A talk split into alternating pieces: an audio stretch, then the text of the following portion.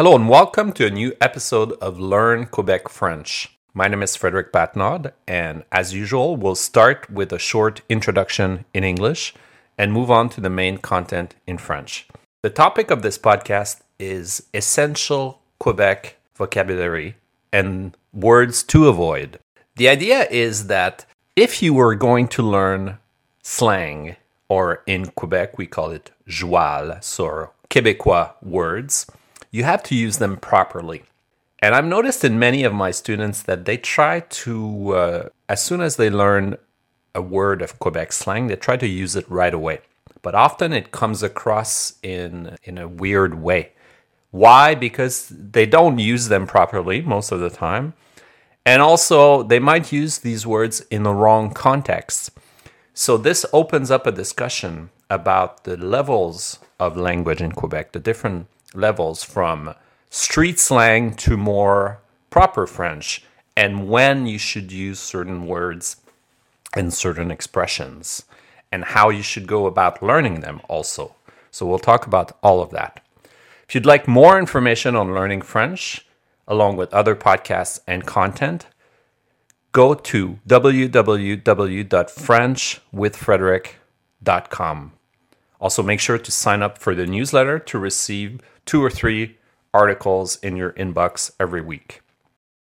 Donc, on va maintenant commencer en français avec le sujet des mots québécois essentiels et ceux à éviter. Avant d'entreprendre euh, notre discussion sur les niveaux de langage au Québec, on va commencer avec du lexique de base. Voici certains mots que vous pouvez utiliser dans presque n'importe quel contexte, mais qui sont propres au Québec, c'est-à-dire qu'on ne retrouve pas nécessairement en France.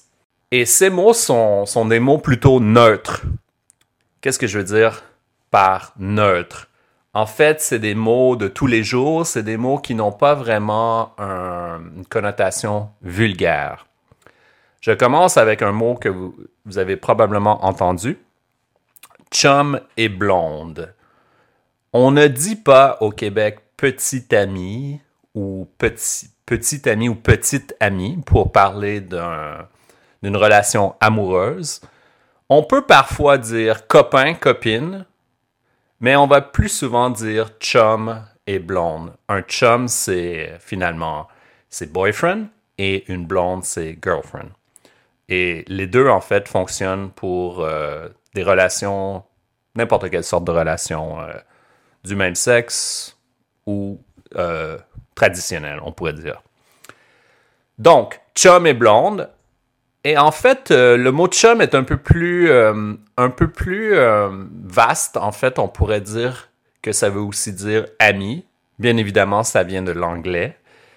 Donc, un homme qui est ami avec un autre homme, mais ce n'est pas une relation amoureuse, il pourrait dire qu'il a un bon chum.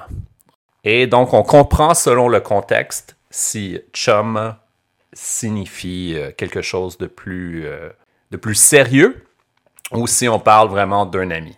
Et en fait, le mot chum peut aussi fonctionner au féminin.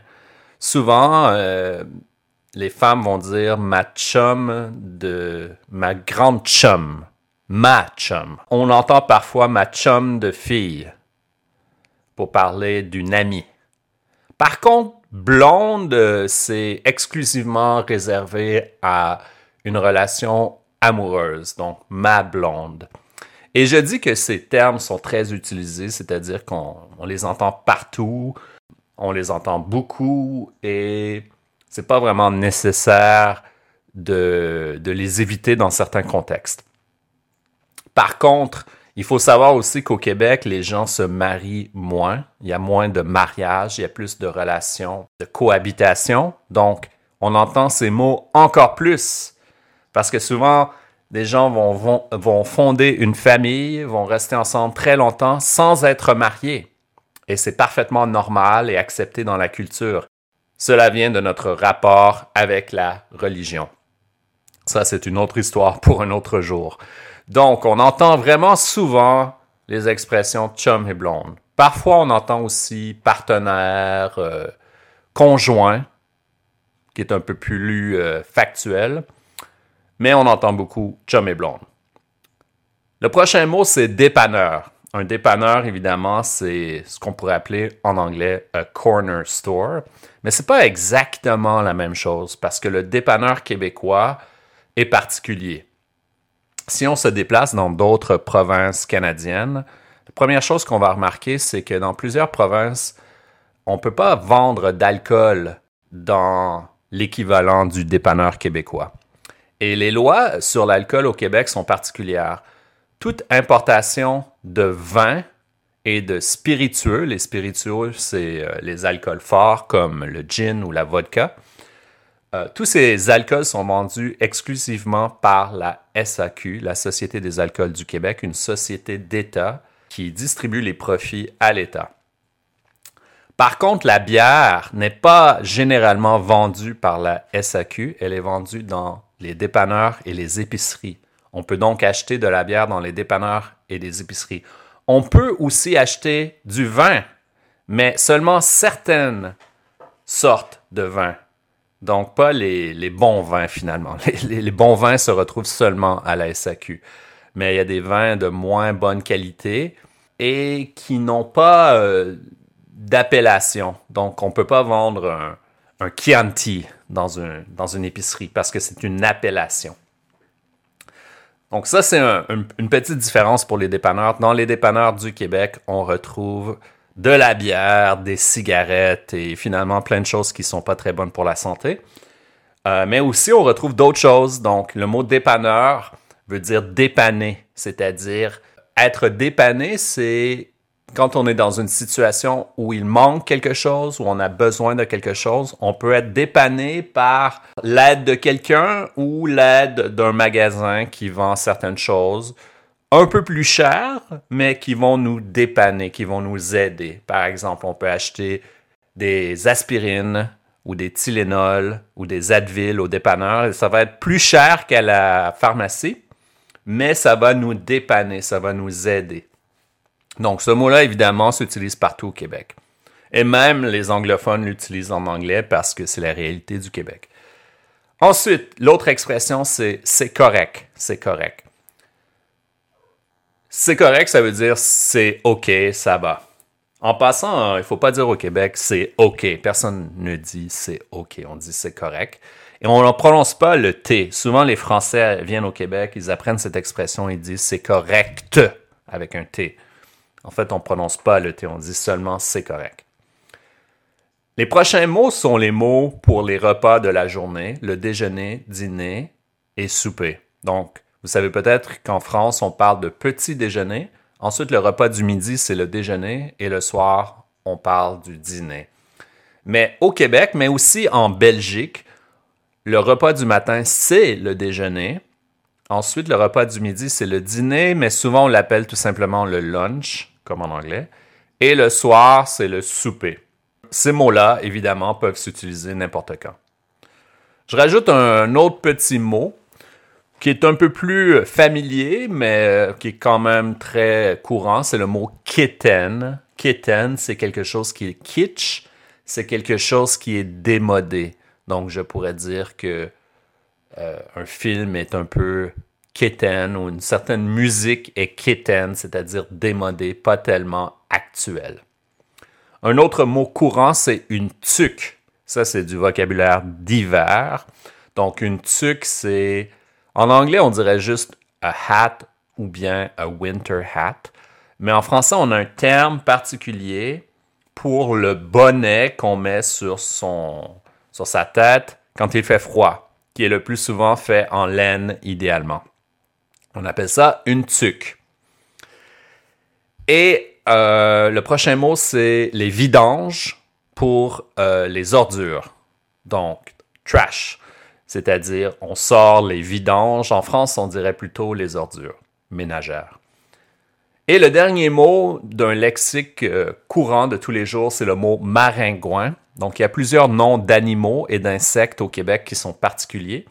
Et le maringouin est un moustique. C'est le moustique euh, le plus courant, le moustique qui pique et euh, qu'on cherche à éviter. Donc, le maringouin. en passant, la pire saison pour aller dans la forêt au Québec, c'est le début de l'été.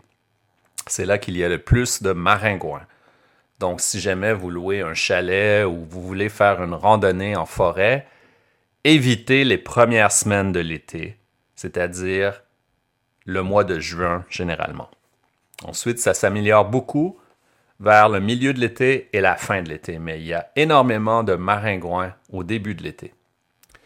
Maintenant, on va parler euh, d'une série de mots qui sont des mots d'un registre familier. Donc, c'est des mots que, que tous les Québécois connaissent, que tous les Québécois utilisent, mais qui ont une connotation vulgaire. Quand je dis vulgaire, c'est pas dans le sens euh, dégradant du mot vulgaire.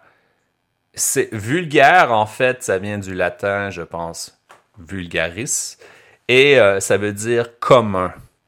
Donc, c'est le langage le plus euh, de tous les jours qu'il y ait. Par exemple, le langage de la rue, le slang. Donc, c'est très familier. C'est un langage qu'on ne va pas utiliser dans des situations plus professionnelles. J'en explique quelques-uns. Des bobettes pour underwear. Mot très québécois. Bobette. Le mot fun. Mais le mot fun s'utilise d'une certaine façon au Québec. On dit c'est le fun. On ne dit pas c'est fun. On dit c'est le fun. Et on ne dit pas non plus c'était beaucoup de fun. On ne dit jamais ça. On dit j'ai eu beaucoup de fun ou c'était très le fun. Donc, le, problème avec le mot fun, c'est que quand mes élèves l'apprennent, ils l'utilisent mal. Il faut dire c'était le fun, mais on le dit rapidement, comme ça c'était le fun. Ou j'ai eu beaucoup de fun. Mais on ne dit pas euh, c'était beaucoup de fun. Donc, il y a une façon très particulière de l'utiliser. Et utilisez-le seulement si vous savez le maîtriser comme en québécois. Un autre mot très familier, c'est le mot patente. Une patente, c'est n'importe quoi en fait. C'est, on pourrait dire, c'est un objet, c'est un truc. C'est une patente. Il y a même un mot encore plus familier, une patente à gosse. C'est, à dire n'importe quoi en fait, n'importe quel objet. Mais c'est très, euh, très vulgaire comme mot.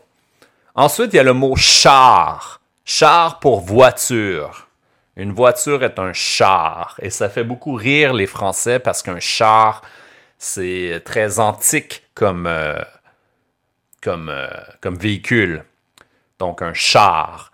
Mais souvent, euh, si on utilise le mot char dans, dans une phrase qui est autrement très correcte et très belle, très internationale, je trouve que le mot char détonne un peu. Le mot char ne convient pas à la phrase. Donc, on utilise le mot voiture quand on cherche à communiquer dans un contexte un peu plus professionnel ou euh, moins familier. Et le mot char peut s'utiliser dans des contextes très familiers. Donc, avec un ami, je pourrais dire Waouh, t'as vraiment un beau char. Mais euh, si je suis au travail, je vais dire Ah, j'ai ma voiture est en panne. Je vais pas dire mon char est en panne. Ça fait un peu vulgaire. Prochain mot, c'est en fait une contraction. Je suis devient suis et devient chu. Donc, on entend souvent en France suis pour je suis, mais au Québec, on va un peu plus loin, on enlève le i et ça devient chu. I am, chu. Et quand euh, les gens apprennent ça, ils se mettent à le dire un peu partout. Mais je sais pas, quand, quand on entend quelqu'un avec un accent qui dit chu, et en plus, dans une phrase qui est un peu euh, bancale, c'est-à-dire le français n'est pas parfait, ça fait un peu bizarre. Donc, je ne vous conseille pas d'utiliser chu parce que chu, c'est une contraction. Donc, ça fonctionne seulement si on parle très rapidement. Parce que, en fait, le but d'une contraction, c'est de pouvoir parler plus rapidement. Je suis, c'est un peu plus long à dire. Donc, je pourrais dire par exemple, Ah, je suis très content de te voir parce que je parle lentement. Ou je pourrais dire, ah, je suis très content de te voir. Tu vois, je, je dis plus rapidement. Donc, il faut faire attention parce que si, euh, si vous dites Ah, je suis très content de te voir, ça fait, euh, excusez-moi pour euh, mon imitation d'un accent anglophone exagéré, mais je voulais juste vous expliquer l'effet que ça fait. Ça fait très bizarre. Une contraction, c'est quand on parle rapidement et c'est quand on maîtrise beaucoup la langue. Donc, évitez les contractions comme ça au début. D'autres mots qui ne sont pas vraiment des contractions, mais qui sont des, variations locales, euh, des mots qui se terminent en i ou en wa, comme froid et ici et droit, deviennent fret, icite, dret. Donc, droit devient dret, ici devient icite, fret pour froid. Et euh, ces mots sont d'un registre très familier, et ça, je, vais vous expliquer ça un peu plus tard dans le podcast. Mais c'est à éviter euh, pour ceux qui apprennent le français, au début, du moins. Quand vous allez être à un niveau de maîtrise absolue du français, vous pouvez glisser ces mots-là dans certains contextes et ça va faire un effet intéressant. Mais il faut bien parler avant. Une autre euh, contraction très intéressante, c'est ma. M-A. Moi, je l'écris avec un S parce qu'à mon avis, ça vient de, de l'expression je m'en vais qui prend un S, qui devient je m'en va, qui devient ma. Et ça veut tout simplement dire je vais. I'm going to tell you something. Je vais te dire quelque chose m'a dire quelque chose, m'a dire quelque chose. Ça, c'est une contraction qui permet de parler très rapidement. M'a dire quelque chose, là. M'a dire quelque chose, toi. M'a dire quelque chose. Tu vois, c'est dit très rapidement. Mais si vous l'utilisez, encore une fois, en parlant lentement, en pensant à ce que vous dites, c'est, ça fait pas un bon effet. Et en plus, ça a une connotation très jouale. Et je vais expliquer ce, ce que c'est le joual dans un instant.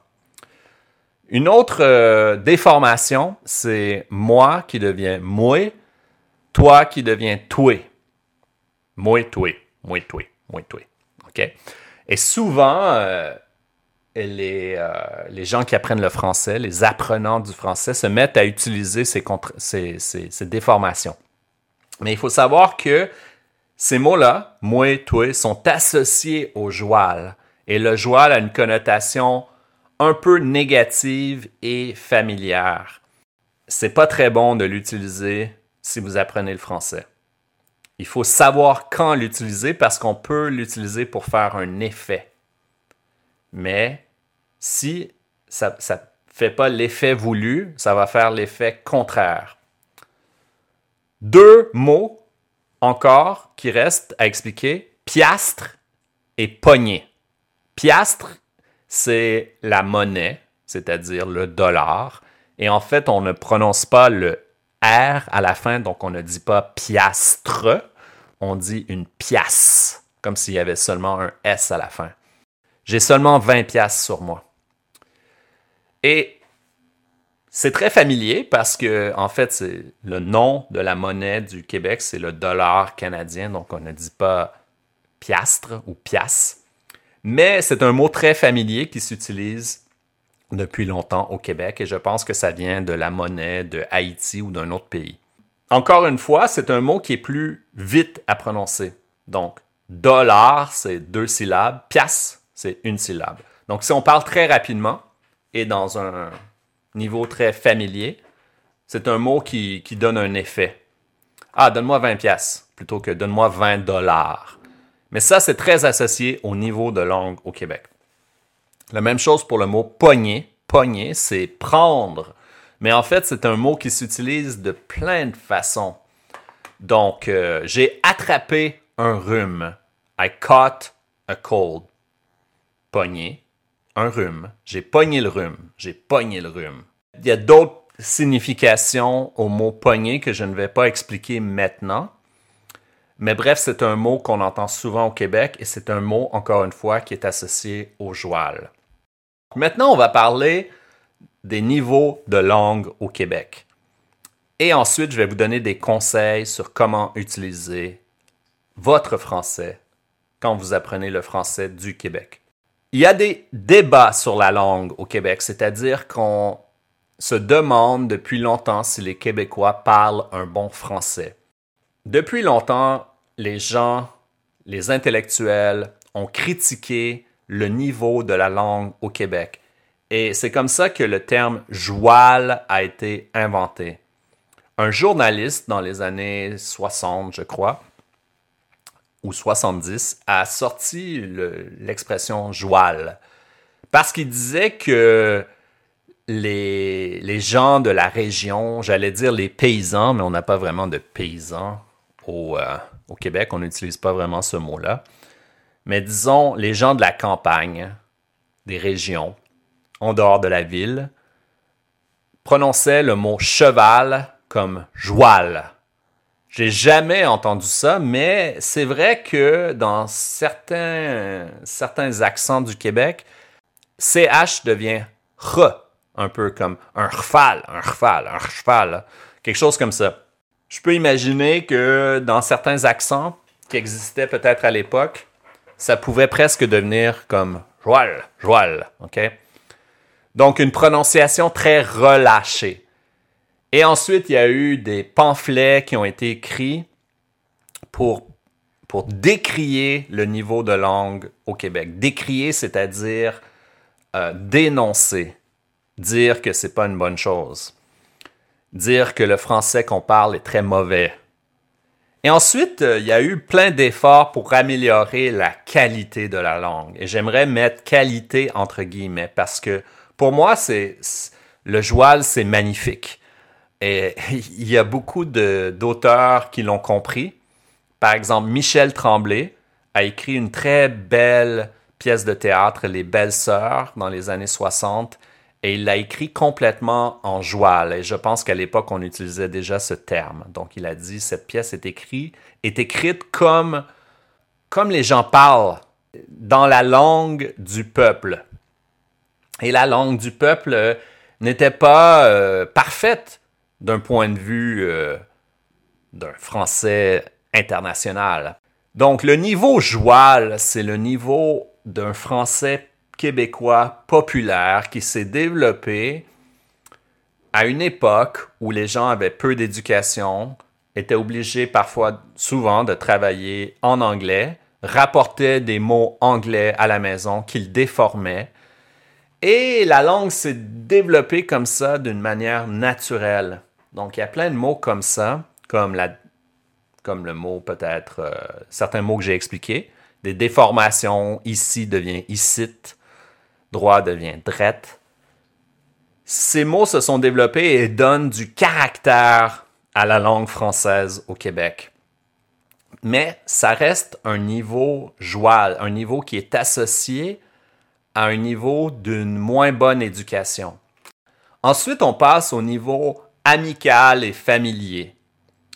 Donc, le niveau qu'on utilise avec des amis.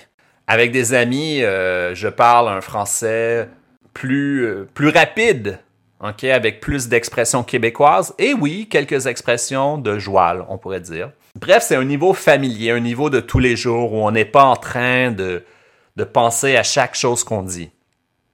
Ensuite, on tombe dans le français international, c'est-à-dire un français neutre. Et dans le français international, on cherche à éviter des mots qui sont trop spécifiques au Québec. Donc, pourquoi utiliser le mot piastre? Qui est non seulement familier, mais en, plus seulement connu au Québec. Donc, on va utiliser le mot dollar. Mais on cherche à avoir un français le plus euh, international possible. Ensuite, on tombe dans le niveau éduqué.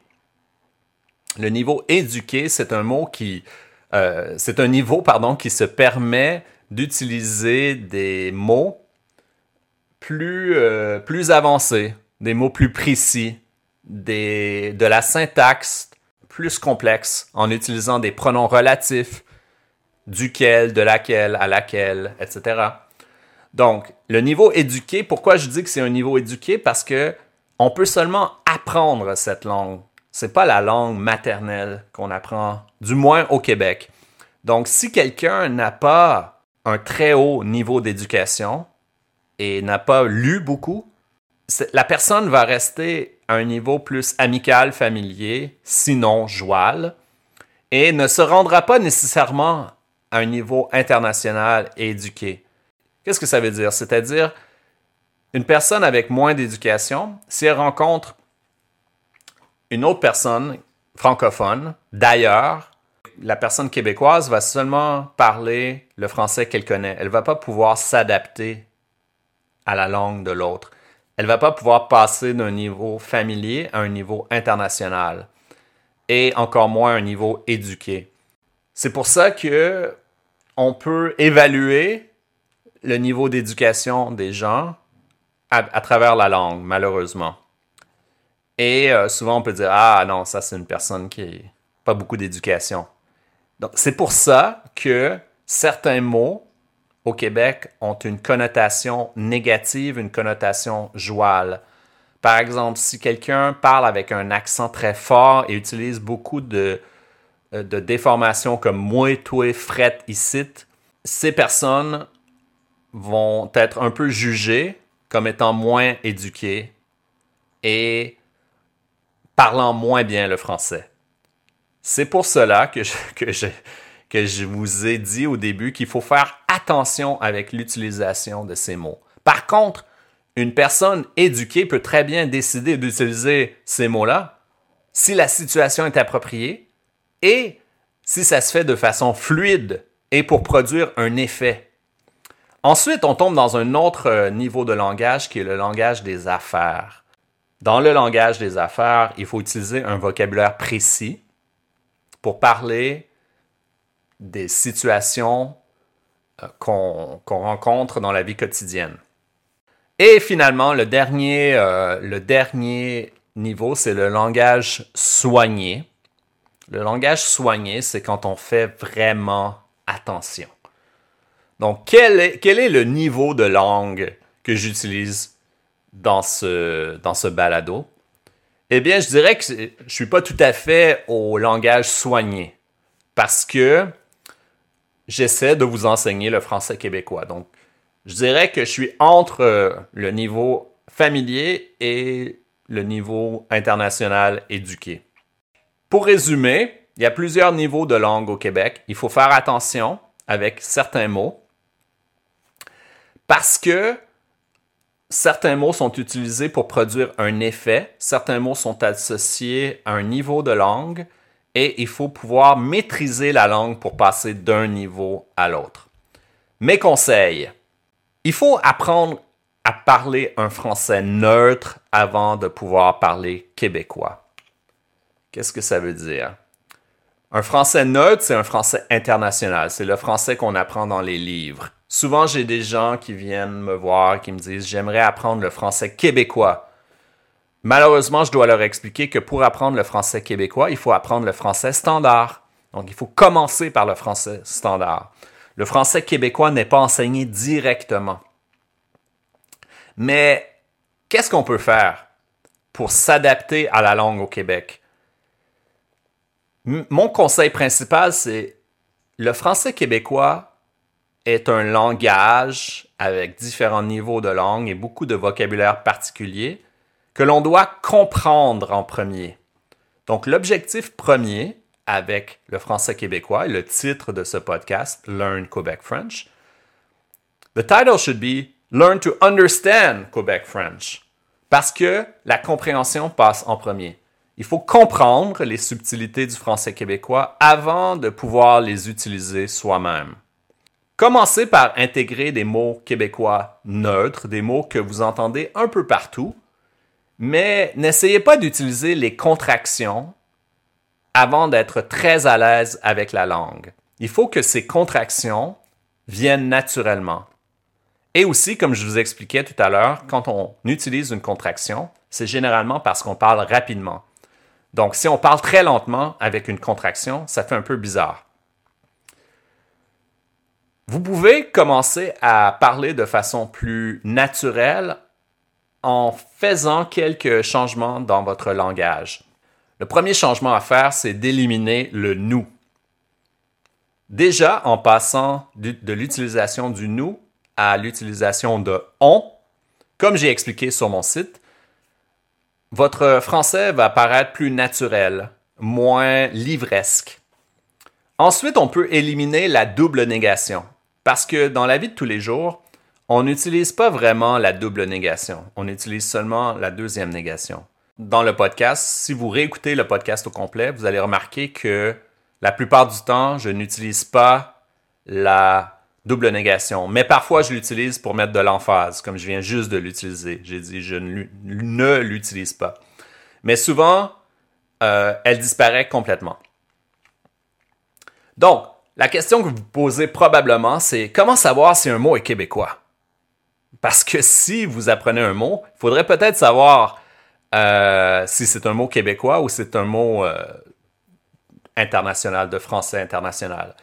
Eh bien, la, meilleure façon de le savoir, c'est de faire une petite recherche. Procurez-vous un dictionnaire québécois, mais même dans certains dictionnaires français, il y a beaucoup de mots québécois qui sont expliqués avec une indication que le mot est québécois. Dans ma newsletter, j'explique en fait, à chaque fois qu'il y a un mot québécois, je fais une note que c'est un mot québécois.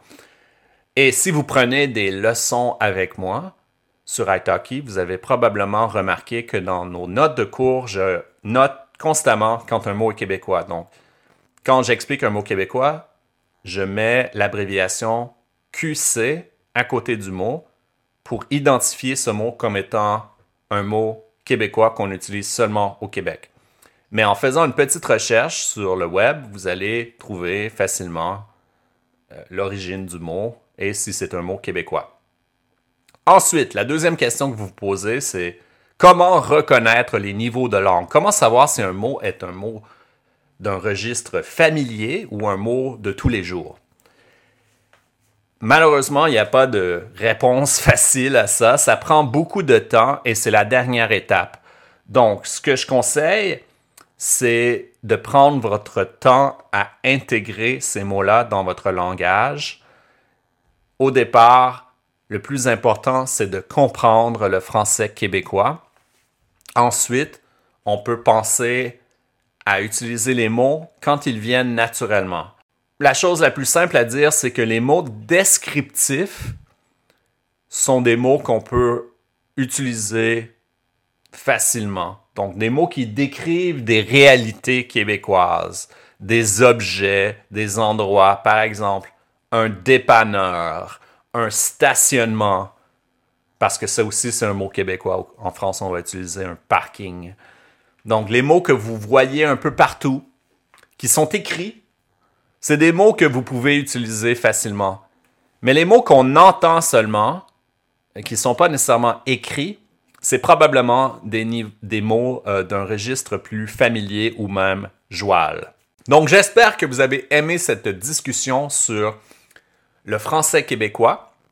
N'oubliez pas de vous rendre sur mon site www.frenchwithfrederick.com et abonnez-vous à la newsletter pour recevoir des contenus et aussi beaucoup d'informations sur le français québécois. J'ai des choses vraiment intéressantes qui s'en viennent bientôt. Donc passez une excellente journée et on se reparle la prochaine fois.